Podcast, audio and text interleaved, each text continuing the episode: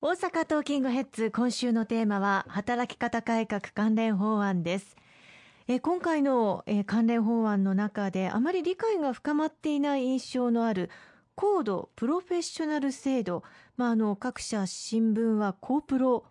というふうに表現していますけれども、これについて詳しく改めて教えていただけますでしょうか？はい。あのまあ、今、日本の社会、働き方が多様化しています。で成果に応じて処遇、待遇を受けていらっしゃる、そういう働き方をされている方も、まあ、ラジオの業界なんかは、番組をどれだけ作ったら、それに対していくら報酬を受けるという、その成果主義、まあ、今回は拡充が見送られましたけれども、裁量型労働制という、そういう働き方をされているらっしゃる方もいらっしゃいます。まあ、これをさらにあの高度で、まあ、専門的な働き方をしていらっしゃる方々について、新しいその労働のあり方っていうものを創設をしようというのが、高度プロフェッショナル制度というものになります。まあ、特定高度専門業務成果型労働制という、まあ、日本語名なんですけれども、まあ、今おっしゃった通り、高プロというふうにあのマスコミなんかは略していらっしゃいまして、はい、まあ、ここが野党の皆さんが、まあ、野党といっても一部野党なんなんですけれども、一部野党の皆さんが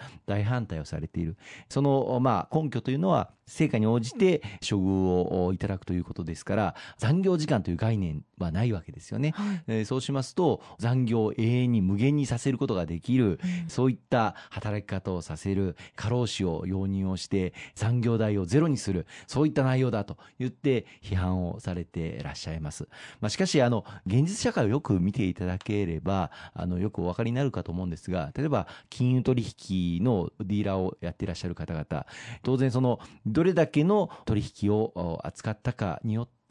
成果を出して、それで会社に貢献をして、それに見合った収入を得るという、まあ、働き方もあるわけです。で、それは勤務時間とはあまりリンクをしないわけですよね。でさらに言うと、経済市場とか、あるいは企業の動向について、まあ、高度な分析を行う、そういった専門職、まあ、コンサルタント業務なんかをやってらっしゃる方々っていうのは、調査をして分析をして、報告書にまとめる、それに対してまあ対価を得るわけですから、これもあの勤務時間とはあまり関係なくて、はい、こういう分析を行ったその成果を出したことに対して、まあ、報酬を得るという働き方ですから、まあ、これもあの勤務時間とはあまり関係なかったり、あるいは研究開発業務、これも研究開発を行って、どれだけ研究成果、あるいは論文を発表できたか、こうしたことが求められますし、それに対する、まあ、報酬を得るわけですから、これも勤務時間とはあまり関係のない、まあ、業態なわけです。まあ、こういったその多様化している働き方に応じた制度というものを国の法律でもきちっと手当てをしていくということが大事です。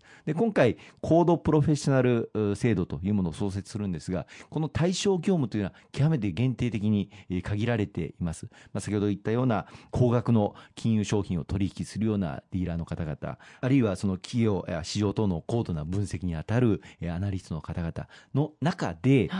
収入が平均収入の3倍以上の方々、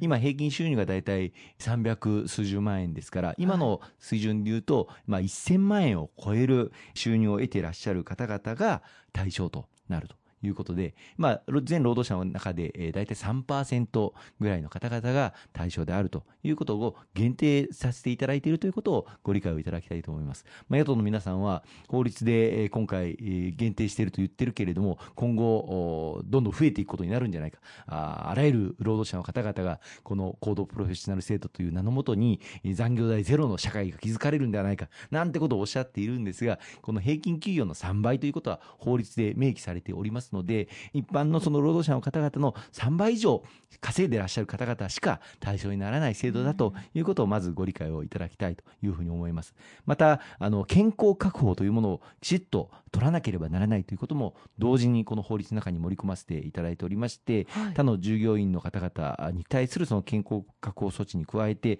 年間104日は必ず休みを取らさなければならないということを義務化していること、あるいは勤務間インターバル制度、退社してから出社するまでのインターバルをちゃんと置かなければならないということ、あるいは会社にいる在社時間、これについて上限措置をちゃんと設けるということ、等の健康確保措置というものを明確に規定をしていますので、その働く方の健康はきちっと確保するということが当然大前提になっている制度だということもご理解をいただきたいと思います。またもう一つ重要なのは、この制度の対象になる方っていうのは、当然ご本人が同意をして、私はこの働き方で結構ですと